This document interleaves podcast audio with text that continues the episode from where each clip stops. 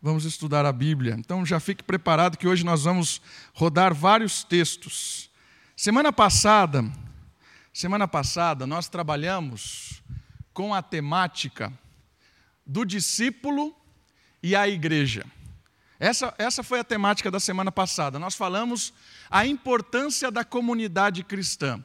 Quando cada um de nós chegamos e nos juntamos aqui como igreja para cultuar a Deus, o nosso compromisso de culto ao Senhor, o nosso compromisso de relacionamento, onde a gente, com os mandamentos mútuos que tem na igreja, a gente cresce junto, abandona o estilo de vida antigo e cresce numa novidade de vida uns com os outros, e também o nosso compromisso como congregação organizada, uma congregação que se estabelece como uma instituição, e isso nos ajuda a fazer parte da sociedade, nos ajuda a fazer parte da dinâmica social como igreja organizada. Então, nós falamos a importância do discípulo como parte integral e verdadeira de uma igreja local, e também vimos a, a ideia da igreja universal, da igreja que está em todos os lugares. Hoje, eu queria estender um pouquinho mais essa visão. A temática de hoje vai trabalhar com o discípulo e o reino de Deus. Uma coisa muito importante que a gente precisa entender logo de cara é que a igreja não é o reino. A igreja faz parte do reino. O reino é algo muito maior do que a igreja. E hoje à noite eu gostaria de expor isso para os irmãos e irmãs através das parábolas, através das parábolas do reino. São conhecidas parábolas do reino. Em torno de 16, 18, depende de como você interpreta algumas que são ou não parábolas do reino. Mas são 16 ou 18 parábolas que Jesus ensina a respeito do que é o reino. Qual é a função do reino? Quando ele começou? Qual a importância do discípulo dentro do reino? Então, nós aprendemos semana passada a respeito da igreja, o discípulo e a igreja local, e hoje eu quero dar uma dimensão maior, certo? O reino é maior que a igreja, porque a igreja só existe quando os crentes se juntam. O reino existe quando você está sozinho em um lugar. Percebeu a diferença logo de cara? A igreja só existe quando você se junta com outros crentes para cultuar, aprender, adorar ao Senhor. Não existe igreja individual, certo? Isso é frase do Facebook, não da Bíblia, né? Eu sou a igreja. Eu sou a igreja não é verdade. A igreja é plural, não existe você como a igreja. Você é parte do reino. Você é templo do Espírito. Então, como igreja, nós estamos juntos, mas quando você vai sozinho, no meio da multidão onde Deus te chamou para estar, você é parte do reino de Deus que é muito maior do que a igreja. A igreja se reúne hoje como culto ao Senhor e a igreja sai hoje para a semana para fazermos o reino ser conhecido, ser expandido neste mundo. Essa é a temática de hoje à noite. E nós vamos olhar as parábolas de Jesus a respeito do reino e vamos aprender com elas sobre o reino. OK? Então a primeira parábola, ela vai ensinar para nós sobre a presença do reino. Ok? Então vamos lá, vamos para a parábola de Marcos, capítulo 4, de verso 26 ao verso 29. Evangelho de Marcos, capítulo 4, verso 26 até o 29. A presença do reino.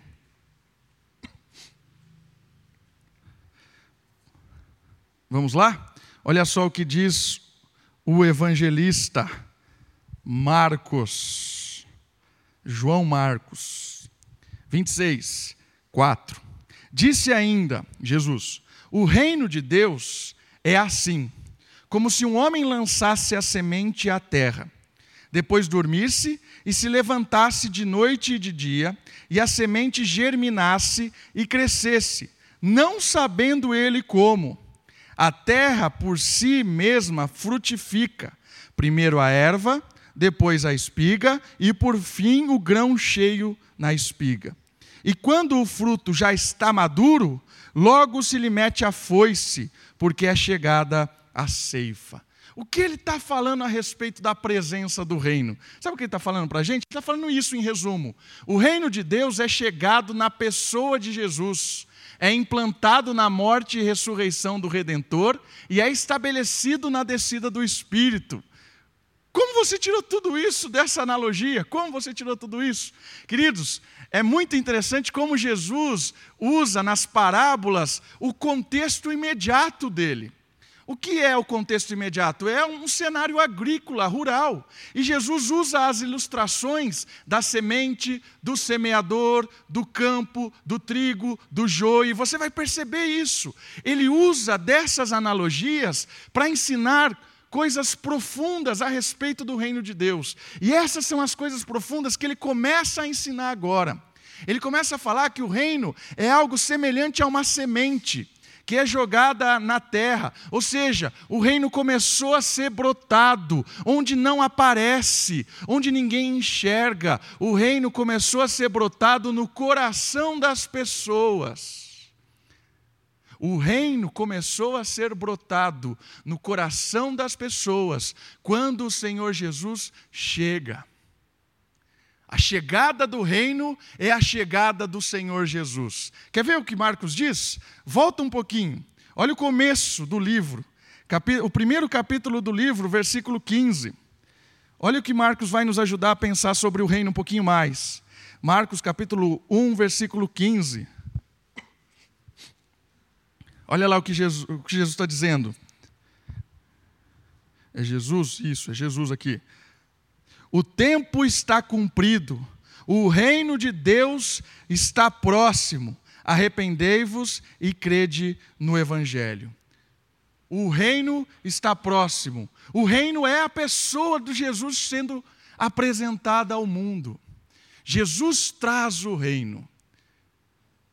E é interessante porque a obra de Jesus é fundamental para o estabelecimento do reino.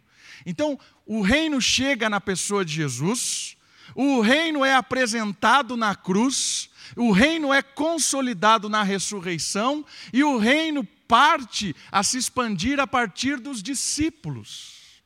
O que é esse reino? O que é essa presença do reino? A presença do reino é a ideia da semente que vem para brotar no coração e para mudar a escuridão do mundo. Olha só, o primeiro aspecto do reino é o que a imagem está significando para nós lá. Eu estava na escuridão, perdido, mas a semente do reino chegou e me iluminou e abriu meu entendimento para conhecer essa dinâmica especial e espiritual que é o reino de Deus. O reino de Deus começa agindo no meu coração. Quando Jesus vai lá e tira o coração de pedra e dá um coração de carne. Quando o Senhor Jesus vai lá e retira de sobre nós a culpa do pecado e coloca sobre nós o pano do perdão, né? a, a, a, o pano que limpa, que purifica, que é a sua própria obra na cruz. Nós fazemos parte do reino quando nós nos rendemos ao Senhor do reino. Quando nós cremos no Senhor Jesus, quando nós nos arrependemos do, dos nossos pecados e cremos no Evangelho, ou seja, cremos que o Senhor Jesus morreu e ressuscitou para nos dar vida, nós recebemos o reino em nós, fazemos parte de um reino espiritual. O reino chegou, irmãos. Não precisamos mais ficar na escuridão não precisamos mais ficar sem direção neste mundo. O que é certo, o que é errado, para onde eu vou, qual o meu objetivo de viver, porque eu nasci, o que eu faço aqui? A resposta é: você foi chamado e iluminado pelo Espírito para fazer parte de um reino espiritual, onde Cristo foi quem te resgatou, te iluminou, te perdoou e te fez parte integrante deste reino ele começa a brotar no nosso coração, e ele não fica no nosso coração, ele se expande. A primeira coisa que eu gostaria que você percebesse sobre o reino é que o reino começa na pessoa de Jesus, ele é quem estabelece o reino, e ele começa no nosso coração como uma semente que ninguém vê, e a princípio até que ela seja brotada por Deus. Deus começa a trabalhar primeiro no nosso coração, para depois trabalhar na nossa mente e, por último, trabalhar nas nossas ações. Coração, mente, ação. Quando a gente inverte isso, talvez não seja duradouro. Porque se você começa a querer mudar as suas ações antes de mudar o coração, Você faz esse ritual durante um tempo, mas não, não será permanente, porque o coração ainda não está convencendo a mente de que aquele jeito de viver e fazer é o correto. Percebe? O reino começa no coração. Essa é a primeira verdade. O reino está presente, irmãos. O reino está aqui hoje, já. Graças à obra de Cristo, graças ao evangelho que chegou ao nosso coração e nos fez integrantes deste reino quando fomos perdoados por Jesus. O reino está presente. Agora vai inverter a luz. Olha só. Temática do reino na outra parábola do reino. A vivência do reino. Vamos abrir o texto de Mateus, capítulo 13. Desculpa, é 13. Mateus, capítulo 13. Está 3 ali, mas é 13. Mateus capítulo 13, vai inverter a luz, porque nós fomos iluminados. Agora, a segunda etapa nessa fase do reino, nós nos tornamos reflexos da luz. Certo? A luz nos iluminou, agora nós refletimos essa luz para mostrarmos a vivência do reino. Mateus capítulo 13, de 3 a 9. Olha lá, preste atenção na parábola, por gentileza. E de muitas coisas lhes falou por parábolas e dizia: Eis que o semeador saiu a semear. E ao semear, uma parte caiu à beira do caminho, e vindo as aves a comeram. Outra parte caiu em solo rochoso, onde a terra era pouca e logo nasceu, visto não ser profunda a terra, não, não ser profunda a terra. Saindo, porém, o sol, a queimou, e, porque não tinha raiz, secou-se. Outra caiu entre os espinhos, e os espinhos cresceram e a sufocaram. Outra, enfim, caiu em boa terra, e deu fruto, a cem, a, sessenta e trinta por um. Quem tem ouvidos para ouvir, ouça. Queridos, Jesus explica essa parábola, tá bom? Então nós vamos para a explicação da parábola. Está em 18 até o 23. Anda um pouquinho para frente. Versículo 18.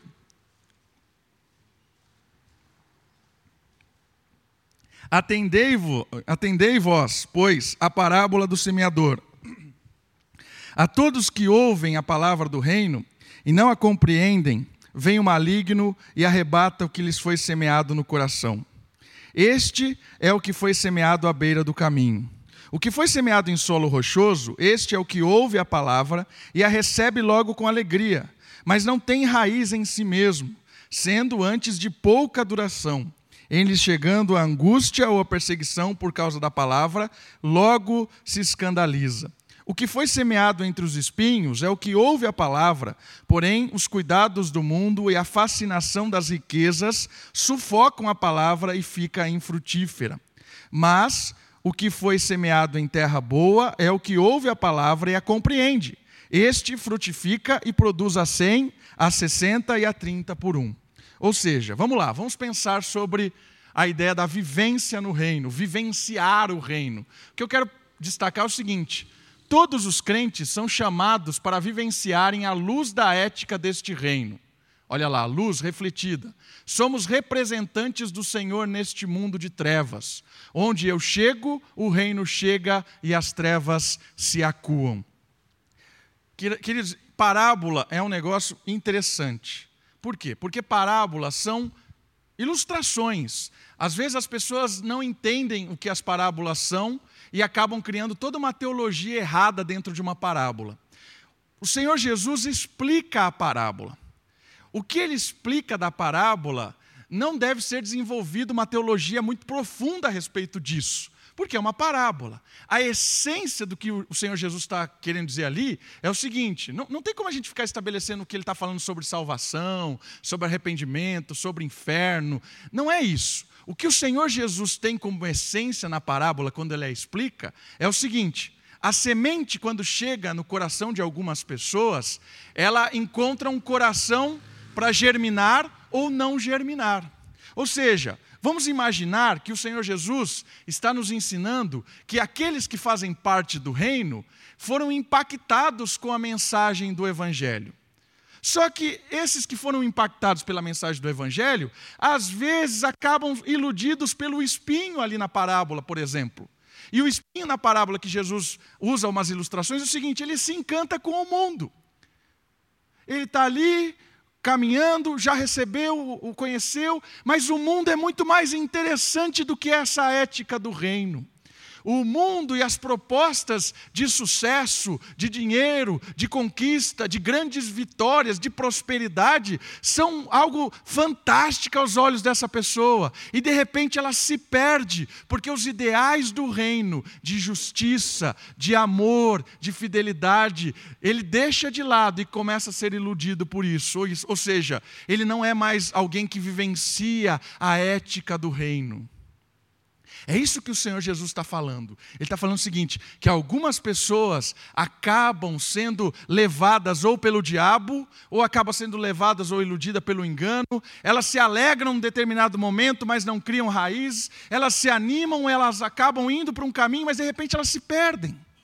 O que eu queria destacar para você nessa parábola e aprender com você, tra trazendo para a minha vida, é o seguinte: nós precisamos entender que o reino de Deus é maior que a igreja. Por isso, quando eu volto para casa, o reino vai comigo. A ética do reino vai comigo. Porque quando eu faço essa separação, eu desligo a igreja, igreja é igreja, vida é vida. Vida religiosa, vida secular. Isso é perigoso, irmãos.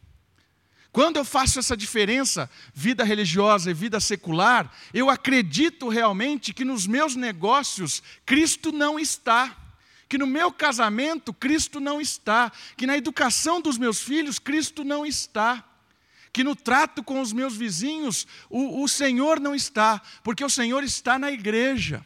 É a história daquela criança que diz para o pai: Pai, vamos morar na igreja? Aí o pai fala: Como assim vamos morar na igreja? É porque na igreja o Senhor é muito melhor do que aqui em casa. Essa é a história. Tem gente que acredita nisso. Queridos, eu quero que você entenda uma coisa.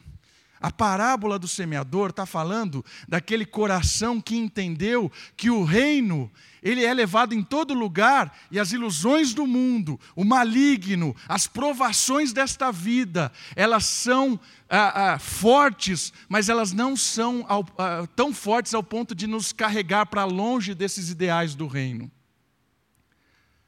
O que eu queria entender é que viver no reino é viver dia a dia através da ética deste reino.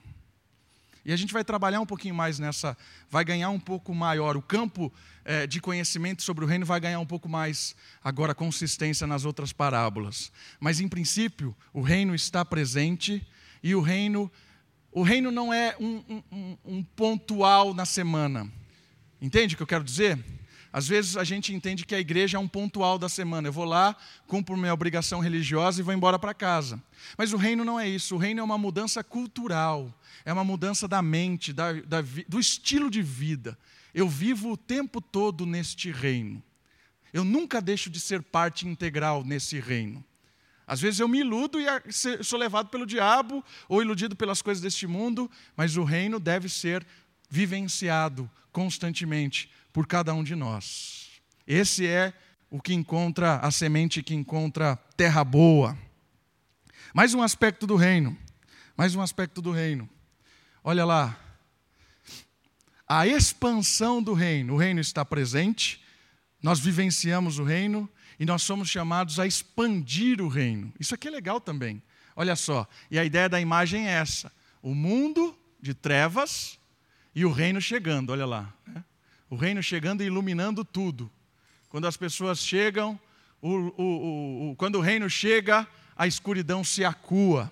Vamos lá, Mateus 13, 31 e 33. Parábola do reino. A parábola do grão de mostarda. Outra parábola lhe propôs, dizendo: o reino dos céus é semelhante a um grão de mostarda que um homem tomou e plantou no seu campo.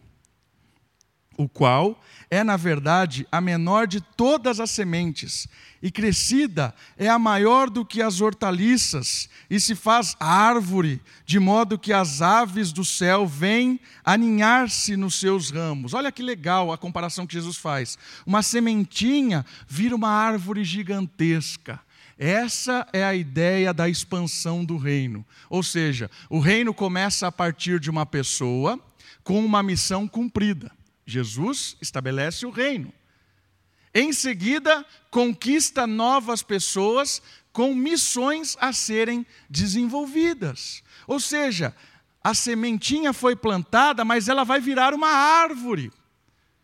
Aí entra a nossa atuação como discípulos dentro deste reino, porque a nossa tarefa, quando Deus nos chamou, é para expandir esse reino, ou seja, da sementinha ele vai virar uma grande árvore. E como é que nós expandimos o reino?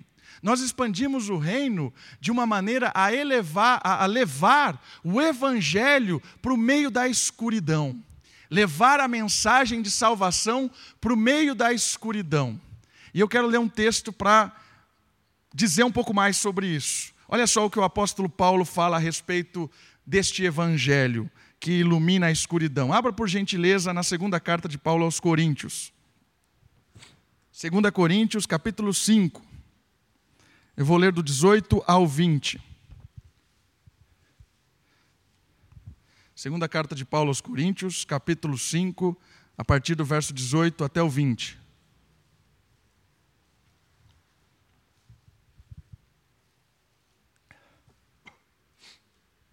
Falando sobre a expansão do reino de Deus. 18. 2 Coríntios 5, 18. Ora, tudo provém de Deus, que nos reconciliou consigo mesmo por meio de Cristo e nos, e nos deu o ministério da reconciliação. Olha lá, nos reconciliou consigo mesmo e nos deu o ministério da reconciliação. Estabeleceu o reino e nos delegou tarefa. A saber, que Deus estava em Cristo reconciliando consigo o mundo não imputando aos homens as suas transgressões, e nos confiou a palavra de reconciliação. De sorte, olha só, que somos embaixadores, representantes, desbravadores em nome de Cristo, como se Deus exortasse por nosso intermédio. Em nome de Cristo, pois, rogamos que vos reconcilieis com Deus. Olha o que ele está falando. Cristo nos reconciliou com Ele e Cristo tem o propósito de reconciliar o mundo. E Ele nos usa como embaixadores nesta reconciliação do mundo. Ou seja, Deus nos manda numa, numa tarefa de reconciliar o mundo. Isso é expandir o reino. Quando eu caminho e eu re reconcilio o mundo com Deus. Como é que eu reconcilio o mundo com Deus? Vamos pensar. Saí daqui da igreja, estou como igreja, chego em casa, estou, sou integrante do reino de Deus e tenho uma família. Como é que eu reconcilio a minha família com Deus? Sabe como eu reconcilio? Eu trato a minha esposa como Cristo amou a igreja. É assim que eu amo a minha esposa. Eu educo os meus filhos e ensino os meus filhos no caminho do Senhor. Os repreendo, os corrijo a partir da, dos ensinamentos de Deus eu respeito a minha casa, eu cuido do meu lar, eu protejo, eu assumo o meu papel como homem, eu cuido da minha esposa. E a minha esposa, a mesma coisa, assume o seu papel como de mulher, como auxiliadora idônea, como alguém que leva o marido para perto de Cristo. Isso é o reino de Deus reconciliando a família para o Senhor Jesus. Mas o reino vai aonde eu vou. Aí na segunda de manhã eu vou para onde? Eu vou para o meu trabalho. E quando eu vou para o meu trabalho, eu levo os ideais do reino de Deus ao meu trabalho. Naquele momento, eu reconcilio o meu trabalho com o reino, com Cristo. Como eu faço isso? Tem gente que acha que eu tenho que chegar no trabalho e fica falando de Jesus para todo mundo. Põe um banquinho lá e começa a gritar: Jesus vai condenar o mundo. Não é isso. Não é isso. Você chega no trabalho e você faz o seu trabalho de maneira excelente, exemplar, honesta. Você mostra ao mundo que tem uma maneira correta de como ser um comerciante, de como ser um policial, de como ser um engenheiro, um pintor, uma dona de casa. Tem um jeito certo de respeito, de honestidade, de amor a Deus. Quando você faz isso na sua esfera de atuação no trabalho, o reino chega e as trevas se acuam. Porque as pessoas olham e falam assim: esse cara é diferente, essa mulher é diferente. Alguma coisa ele quer. Né? Às vezes fala isso. O que, que ele está fazendo? É o reino. Aí à noite eu vou me divertir com a minha esposa em algum lugar. Eu vou participar de algum tipo de entretenimento, sei lá, vou num teatro, vou num cinema, vou ver um jogo de futebol, sei lá. E quando você chega naquele lugar, você usa daquele lugar de uma maneira justa, correta e íntegra, o reino chegou lá. Percebe isso? Isso é fundamental porque Cristo chamou pessoas em diversas áreas para expandir o reino.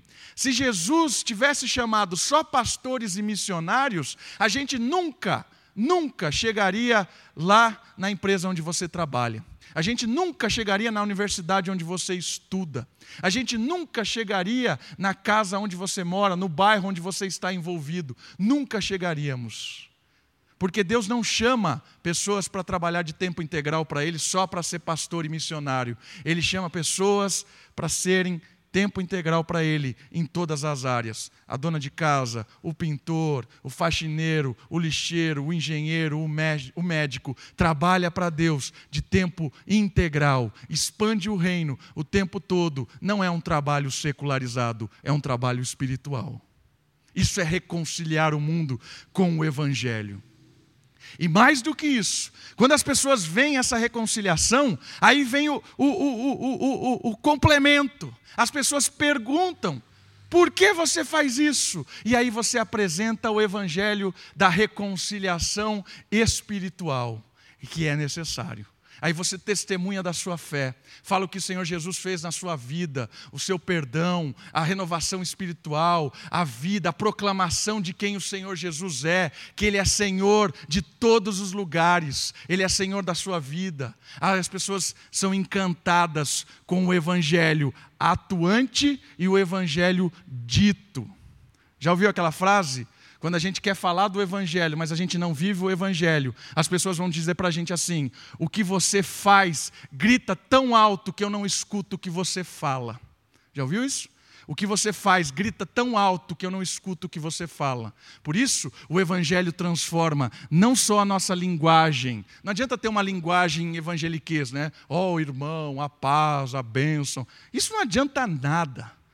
Se Deus não muda o coração na nossa vida, se Deus não muda a nossa família, nosso trabalho, nosso jeito de cuidar das pessoas, a gente anda pela rua e não olha as pessoas com indiferença.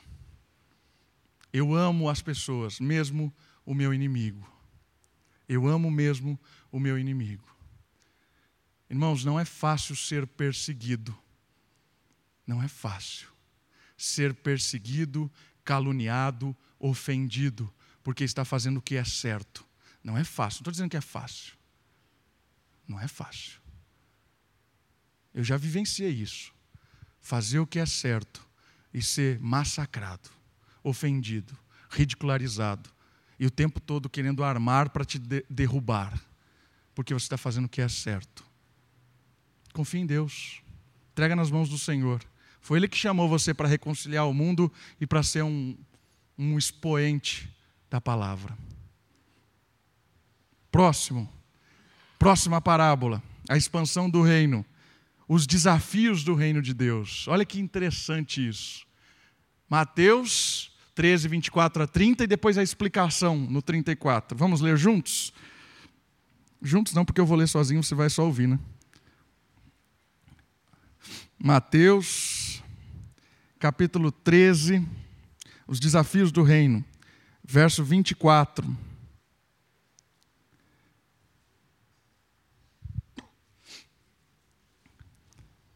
Vinte e quatro até trinta primeiro. Outra parábola lhes propôs, dizendo: O reino dos céus é semelhante a um homem que semeou boa semente no seu campo.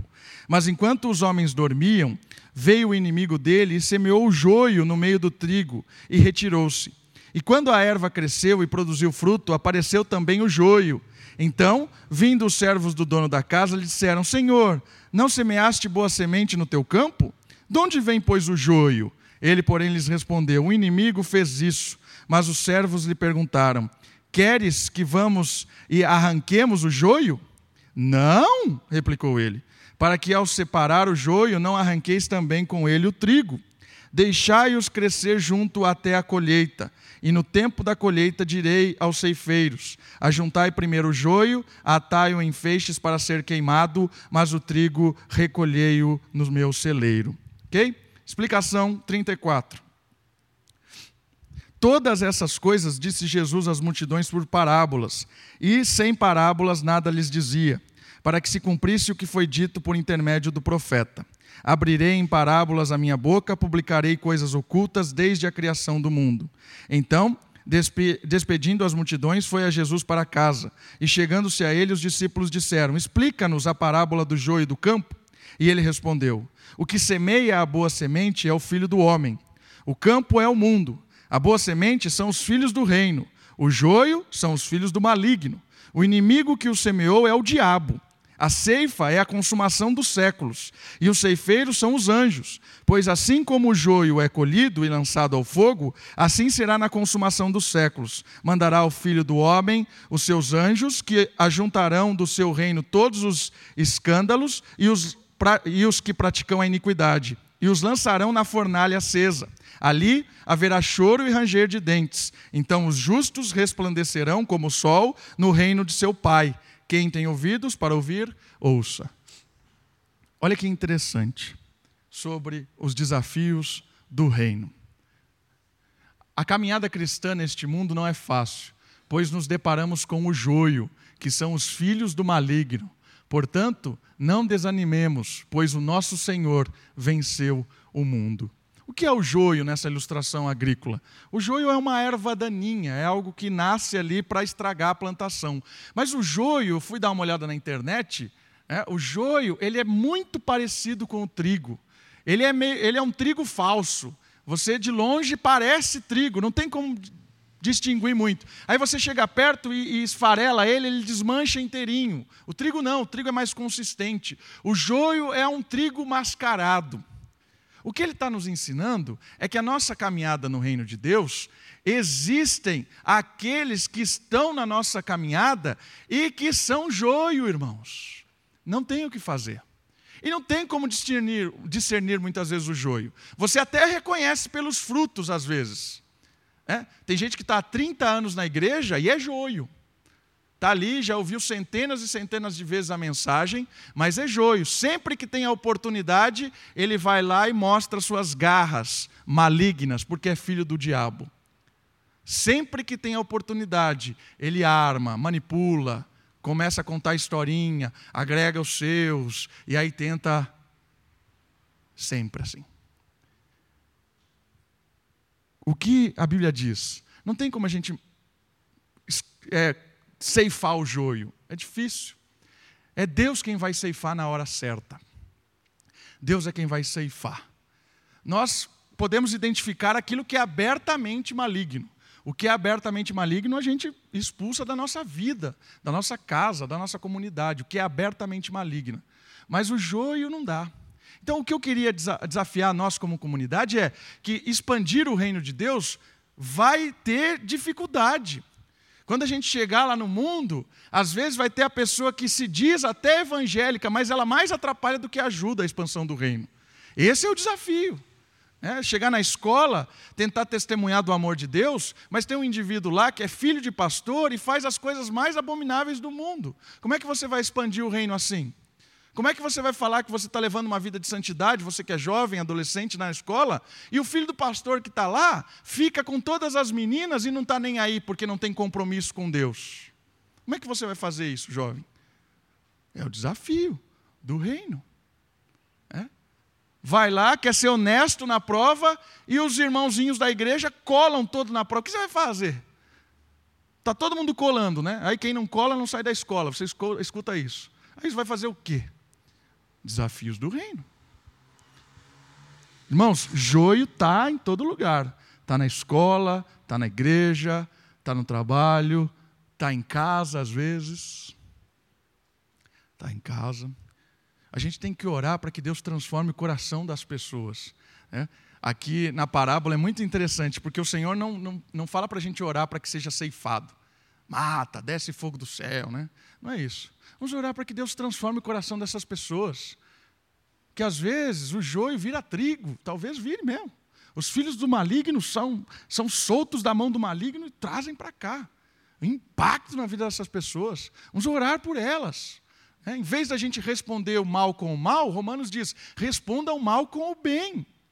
Vamos responder à perseguição com amor. Vamos responder ao ódio com educação. Vamos é, responder ao inimigo com amizade porque nós somos representantes de Cristo neste mundo. Isso é o reino. Isso é loucura, irmãos. É loucura. Você responder com amor aquele que te maltrata. Responder com carinho aquele que só te ofende. Responder com simpatia aquele que é extremamente ofensivo. Mas esse é o reino. É interessante olhar a luta pelo corpo de Moisés no livro de Judas, que fala que o anjo brigando com o diabo, mas o anjo em nenhum momento da sua discussão ofendeu ao diabo. Já viu esse, texto? Estava lá o anjo, querubim, serafim, não lembro o que ele é, acho que é querubim, disputando o corpo de Moisés, mas não houve ofensa, porque o anjo entende o que é o reino de Deus. Isso é muito legal. Os desafios do reino. Tem joio, irmãos. Vamos orar ao Senhor para que nos ajude nessa, nessa caminhada. Mais uma coisa: o impacto do reino de Deus. Olha o impacto. Vamos lá, Mateus 13, 24 a 30. E 34 a 43, não, é só 24 a 30, eu acredito. Mateus 24 a 30. Desculpa, irmãos, repetiu. É Mateus 13, 44 a 45. O impacto do reino. Mateus 13, 44 e 45.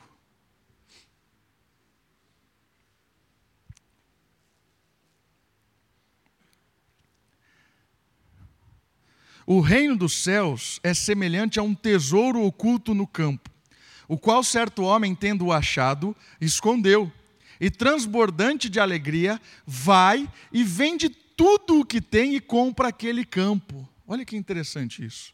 O 45. O reino dos céus é também semelhante a um que negocia e procura boas pérolas. E tendo achado uma pérola de grande valor, vende tudo o que possui e a compra. O que esse, essa mensagem está nos ensinando a respeito do impacto do reino? O que ele está ensinando é o seguinte: quando nos deparamos com a realidade do reino, nunca mais somos os mesmos. Mudamos toda a estrutura da nossa vida, pois nada é mais precioso do que pertencer a Ele. O que esse indivíduo fez? Ele, ah, na parábola, ele achou um grande tesouro num campo. Grande tesouro. O tesouro é a coisa mais valiosa que ele já viu na vida dele. O que, que ele faz? Ele vende tudo que ele tem, dá um fim em tudo, porque aquilo é mais importante. Ele dá um fim em todas as coisas que ele tem e volta para comprar aquilo, porque comprar aquele terreno é o grande tesouro. Por que, que esse é um impacto referente ao reino? Porque quando nós ouvimos do amor de Deus, nos encontramos com o Senhor Jesus, somos perdoados por Ele, somos inseridos no Seu reino, isso é o mais importante. O restante da vida eu abro mão, porque o reino é mais importante. É isso que a parábola me ensina. O reino me impacta de uma forma que nada nesta vida, nem ninguém é mais importante do que servir a Deus e estar dentro do reino. É isso que complementa com a parábola do semeador. Os espinhos, o solo rochoso, a beira do caminho, não me desviam. Sabe por quê? Porque eu sei o que é o reino, eu entendi quem é o Senhor, e eu sei que isso é mais importante do que tudo que eu tenho. Então eu abro mão de tudo para ser parte deste, deste reino. Irmãos, o reino, quando realmente chega no nosso coração e na nossa mente, muda as coisas. Por isso é muito estranho quando você tem alguém que convive com você há muito tempo e essa pessoa valoriza qualquer outra coisa do que as coisas do reino. Talvez essa pessoa não encontrou o tesouro do reino de verdade. Apenas é um mero frequentador ou um mero ah, conhecedor da palavra. Porque quem entende o impacto, a profundidade do reino, ele abre mão de tudo para abraçar o reino. Vocês percebem isso, o impacto que isso tem aqui? A parábola está ensinando o seguinte: o cara vendeu tudo que ele tinha para comprar aquele tesouro, para comprar aquele, tesouro, aquele terreno onde estava aquele grande tesouro. O outro também, ele viu a, a preciosidade do, da, da, da, da pedra e vendeu tudo para ter aquilo. Irmãos, esse ensinamento do reino é o seguinte: nada neste mundo é tão precioso do que pertencer ao reino de Deus. Essa é a mensagem. Mas por que, que esse reino é tão precioso? Vamos pensar um pouco. Esse reino é precioso porque esse reino tira toda a minha culpa. Esse reino é precioso porque ele limpa tudo aquilo que me suja. Esse reino é precioso porque ele me traz paz com Deus. Esse reino é precioso porque ele me dá direção de como ser um bom marido, uma boa esposa, um bom filho. Esse reino é precioso porque esse reino não é passageiro, esse reino é um reino eterno. Esse reino é precioso porque quanto mais eu me envolvo com ele, mais parecido eu sou com Jesus e mais eu experimento da verdadeira satisfação da vida. Esse reino é precioso porque o prazer que este reino me oferece é incomparável com os prazeres enganosos que o reino das trevas ou o antirreino oferecem. Eu abro mão de tudo que eu pensei, de tudo que eu sonhei, de que eu desejava e que achava que era verdade e que era prazeroso, porque eu encontrei o verdadeiro prazer que é pertencer ao reino de Deus. Eu tenho felicidade em ser parte deste reino. Eu me realizo em ser parte. Eu sofro, mas eu sofro cantando, vamos dizer assim. Né? A história dos reformadores é interessante. Tem um reformador, na verdade é um pré-reformador. Estamos aí, amanhã é dia da reforma, né? Tem um pré-reformador chamado John Huss. John Huss foi condenado ao fogo por causa de uma tradução bíblica. Ele estava trabalhando numa tradução bíblica e ele foi condenado. Não, não é John Rose, é John Wycliffe que foi condenado por causa de uma tradução. John Wycliffe foi condenado por causa da tradução. E, e ele foi condenado. Estou misturando a história dos dois, irmãos. Espera aí, deixa eu achar aqui. Vou falar de John Huss, não do tradutor. John Huss, tá bom. O tradutor é legal a história dele também, que é o John Wycliffe, que é o cara que traduziu para o inglês. Mas essa é outra história, depois eu conto essa. Voltar para John Huss. John Huss foi um pré-reformador.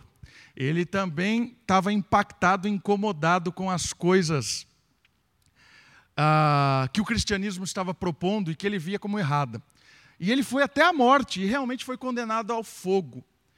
É, queimado. Vai, John Huss vai morrer queimado na fogueira. E ele foi.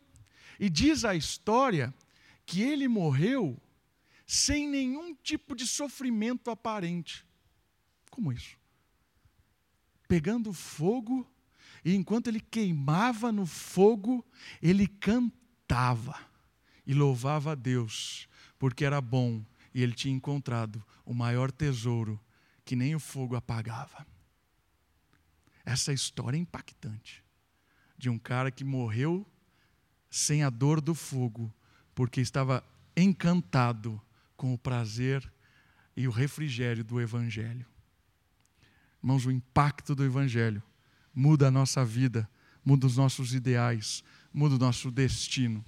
Deus é bom demais. Vale a pena viver nesse evangelho, viver dentro deste reino. E por último, a consolidação do reino. Mateus 13, 47 a 50. É a última parábola que eu quero ler hoje. Mateus 13, 47 a 50, sobre a consolidação do reino.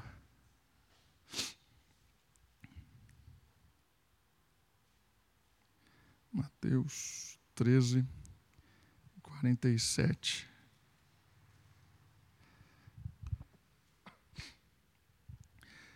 O reino dos céus é ainda semelhante a uma rede que lança ao mar, recolhe peixes de toda a espécie.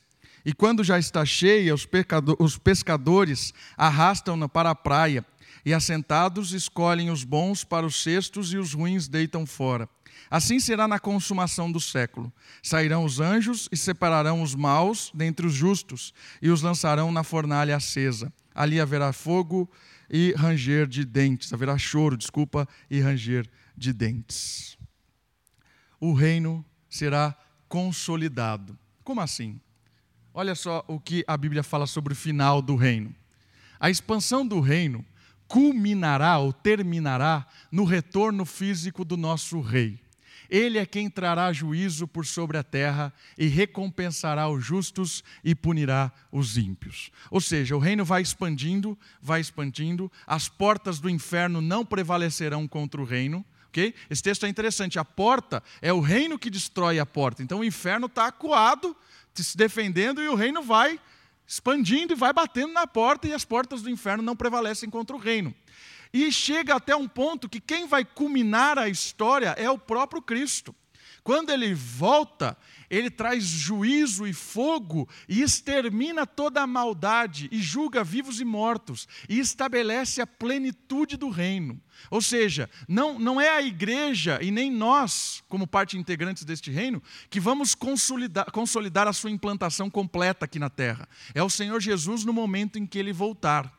Ou seja, nós caminhamos nesta, nesta vida propagando o reino, combatendo a injustiça, a maldade, combatendo a, a, a desigualdade como os ideais do reino, trazendo alegria, paz, a prosperidade, que são as coisas do reino, no sentido de expandi-lo. Mas o, o final da história é o Senhor Jesus quem retorna e estabelece o reino. Então temos uma dinâmica interessante do reino aqui. Nós já estamos vivendo o reino, e ainda não estamos vivendo o reino.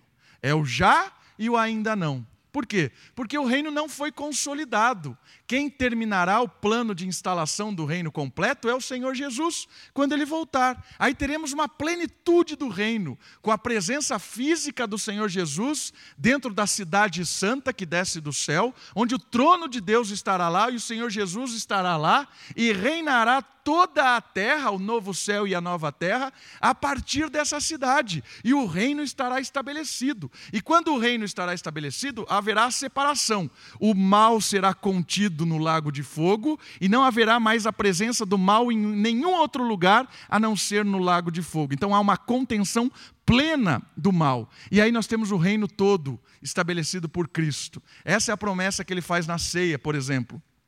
Não participarei deste momento até que participarei de novo convosco no reino do meu Pai. É no final da história. Entre, venham para cá, entrem aqueles a quem o reino do meu Pai foi preparado e designado. Haverá um, uma consolidação da história. E eu quero terminar lendo um texto sobre a consolidação da história que está em Atos, capítulo 3, versículo 21. Atos dos Apóstolos, capítulo 3, versículo 21. Vamos ler o 20 também. 20 e 21.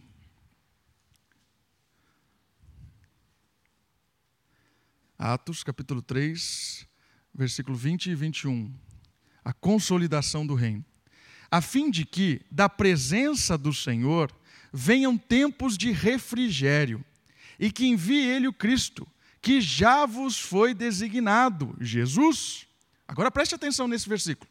Ao qual é necessário que o céu o receba. Ou seja, Jesus está no céu hoje, comandando o seu reino, que nós estamos aqui expandindo o reino com o Senhor Jesus como o reino céu, até aos tempos da restauração de todas as coisas, de que Deus falou por boca dos seus santos profetas desde a antiguidade. Ou seja, o reino será consumado quando o Senhor Jesus voltar e restaurar todas as coisas. é necessário que o céu o receba ou o detenha, é uma possível tradução do receba, detenha, até o momento em que ele voltará para restaurar todas as coisas. Irmãos, essa é a nossa esperança. Um dia encontrarmos com o Senhor Jesus, ou quando morrermos, porque o Senhor nos receberá quando morrermos, ou encontrar com Ele retornando a este mundo para restaurar todas as coisas. Aí o reino estará completo, não haverá mais lágrima, choro, nem morte. Não haverá mais tristeza, não haverá mais aqueles que sofrem, não haverá mais injustiça, não haverá mais nenhum tipo de desgraça, não haverá mais nada, porque o Senhor Jesus estará presente a vitória estará estabelecida e viveremos com grande alegria para todo sempre nesse novo céu e nessa nova terra, onde o Senhor Jesus é o rei para sempre. Amém? Vamos orar? Louve ao Senhor por isso. Ore a ele, agradeça